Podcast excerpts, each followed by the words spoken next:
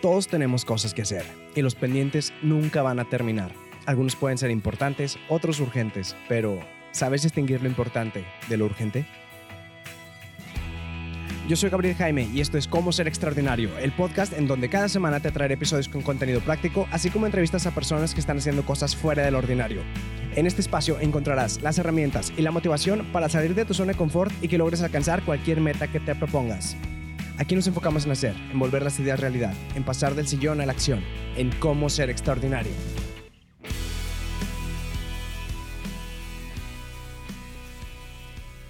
¿Qué tal? Bienvenidos al episodio número 23 del podcast Cómo ser extraordinario. El día de hoy les traigo un tema que, aunque no es urgente, es muy importante que lo conozcan. Este tema posiblemente te suene familiar porque es del libro Los siete hábitos de la gente altamente efectiva de Stephen Covey. Y es que hoy les voy a dar la clave para administrar el tiempo, que es diferenciar lo importante de lo urgente. Suena tonto, parece lógico, pero no lo es. Y te sorprenderías si te pones a pensar en cuántas veces nos dejamos llevar por lo urgente y por lo mismo dejamos de lado lo importante. Y luego esto importante se vuelve importante y urgente. Y esto aplica para cualquier proyecto, no importa si estás hablando de una empresa, de un trabajo, tu casa, familia, etc. Pero primero lo primero, ¿qué es lo importante y qué es lo urgente? El problema no está en decirlo, está en la práctica. Lo importante es lo que te importa, son todos aquellos resultados que te acercan a tus objetivos. Y no importa si tu meta es aprender un idioma, correr un maratón, lavar ropa, lo importante es lo que a ti te importa, aunque suene muy sencillo. Lo urgente es, ahora sí es sinónimo de imprevisto, sinónimo de al rato lo hago. Generalmente es aquello que surge y por eso nos urge. Son cosas que tienes que hacer ya que necesitan una acción inmediata y rápida. Y con lo urgente lo que pasa también es que llegamos al punto a veces en que ya no nos importan los resultados, simplemente queremos que haya resultados. Y esas urgencias muchas veces pues vienen por otras personas, no por nosotros. Ahora, ejemplos para diferenciarlos pudiera ser ponerse una vacuna. No es urgente, pero es importante. Ya cuando te enfermas, ahora sí es urgente ir al médico. Comer sano y hacer ejercicio, tal vez ahorita no es muy urgente, aunque es importante, pero ya después que tenemos problemas de obesidad o que te cansas por subir escaleras, pues ya se vuelve algo más urgente. Pagar el recibo de la luz cuando te llega es importante, pero como no nos surge, lo dejamos para el último día y luego estamos ahí corriendo para pagarla y que no nos corten la electricidad. Dicho de otra manera, lo importante requiere que seas proactivo, lo urgente que seas reactivo. Lo importante conviene hacerlo, mientras que lo urgente regularmente pues ya no nos queda de otra.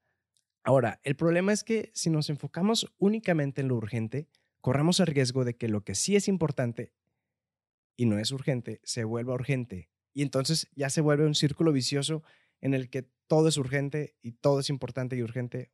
Bueno, no todo es importante, pero se vuelve un círculo vicioso en el que ya todo es urgente, aunque no sea importante. Hasta aquí vemos bien, pero todavía no terminamos. Ahora viene el verdadero truco para la administración del tiempo, y es que dividiremos lo importante y urgente en cuatro cuadrantes de actividades. 1. Importante y urgente. 2. Importante pero no urgente. 3. No importante pero urgente. Y 4. Que no es importante ni tampoco es urgente. Primero vamos a ver los no importantes. El urgente pero no importante es el cuadrante en el que según nosotros estamos aprovechando el tiempo, aunque en el fondo sabemos que no. Un muy buen ejemplo de esto sería cuando nos la pasamos revisando Facebook no tenemos nada que estar haciendo ahí en Facebook, en Instagram, incluso a veces hasta WhatsApp. Pero en lugar de estar trabajando o haciendo lo que tenemos que hacer, nos ponemos en redes sociales a perder el tiempo.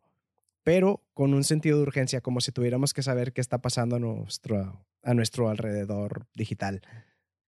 El número cuatro es el de lo no importante y no urgente. Lo no importante que tampoco es urgente, ni siquiera lo deberíamos de tomar en cuenta. Deberíamos de borrarlo de nuestros pendientes y cuando mucho, delegarlo si es posible.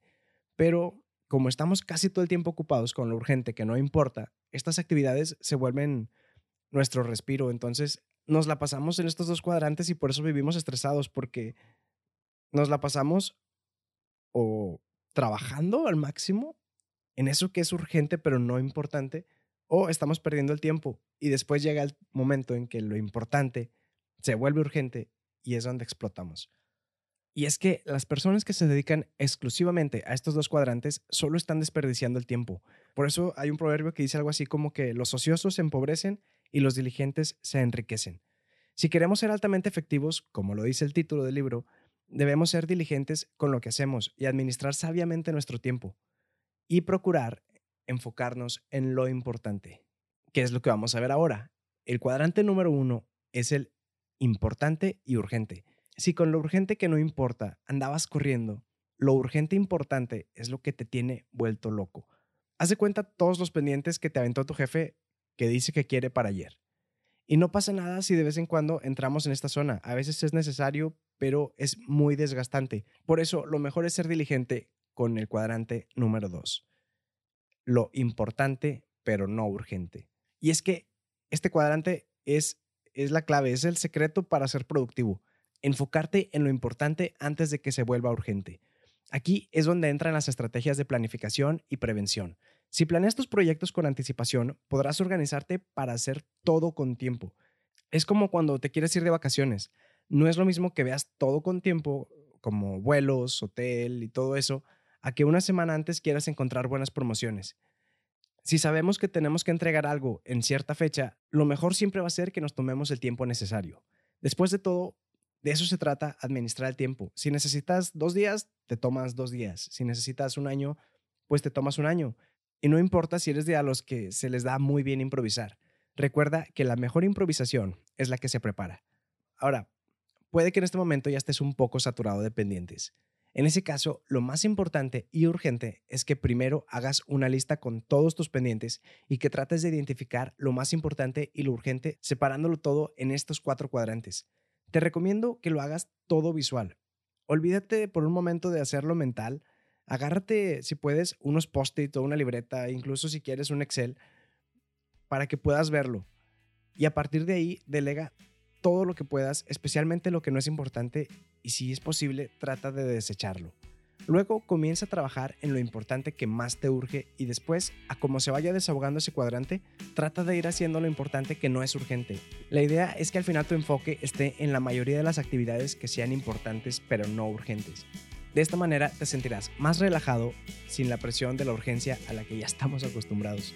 Hasta aquí el episodio de hoy. Si te gustó, sabes que me ayudas bastante compartiéndolo con tus amigos y dejándome tu manita arriba. Suscríbete si no lo has hecho para que no te pierdas de nada y hasta la próxima. Chao.